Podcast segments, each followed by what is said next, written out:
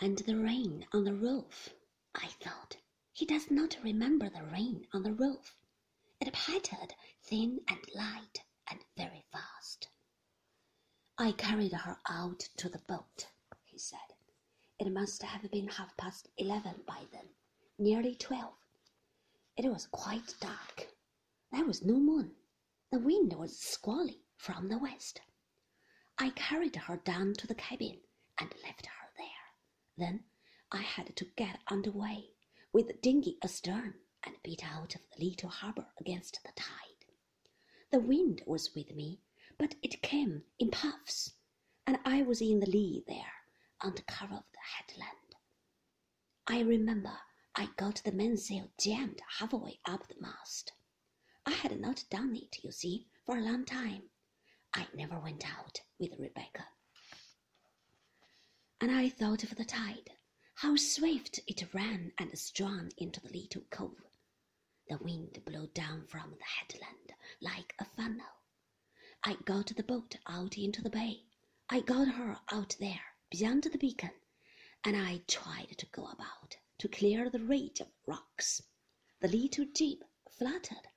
I could not sheet it in. A puff of wind came, and the sheet tore out of my hands, went twisting round the mast. The sail thundered and shook. It cracked like a whip above my head. I could not remember what one had to do. I could not remember. I tried to reach that sheet, and it blew above me in the air. Another blast of wind came straight ahead. We began to drift sideways, closer to the ridge. It was dark, so damned dark I could not see anything on the black, slippery deck. Somehow I blundered down into the cabin. I had a spike with me. If I didn't do it now, it would be too late. We were getting so near to the ridge, and in six or seven minutes, drifting like this, we should be out of deep water. I opened the sea cocks. The water began to come in. I drove the spike into the bottom board. One of the planks split right across. I took the spike out and began to drive in another plank. The water came up over my feet. I left Rebecca lying on the floor. I fastened both the scuttles. I bolted the door. When I came up on deck, I saw we were within twenty yards of the ridge. I threw some of the loose stuff on the deck into the water.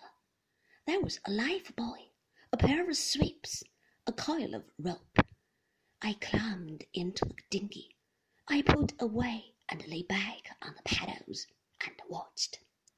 The boat was drifting still. She was sinking too, sinking by the head. The jib was still shaking and cracking like a whip. I thought someone must hear it, someone walking the cliffs late at night, some fisherman from Kerrith away beyond me in the bay, whose boat I could not see. The boat was smaller, like a black shadow on the water. The mast began to shiver, began to crack. Suddenly, she heeled right over, and as she went, the mast broke in two, split right down the center. The life buoy and the sweeps floated away from me on the water. The boat was not there any more. I remember staring at the place where she had been. Then I pulled back to the cove. It started raining.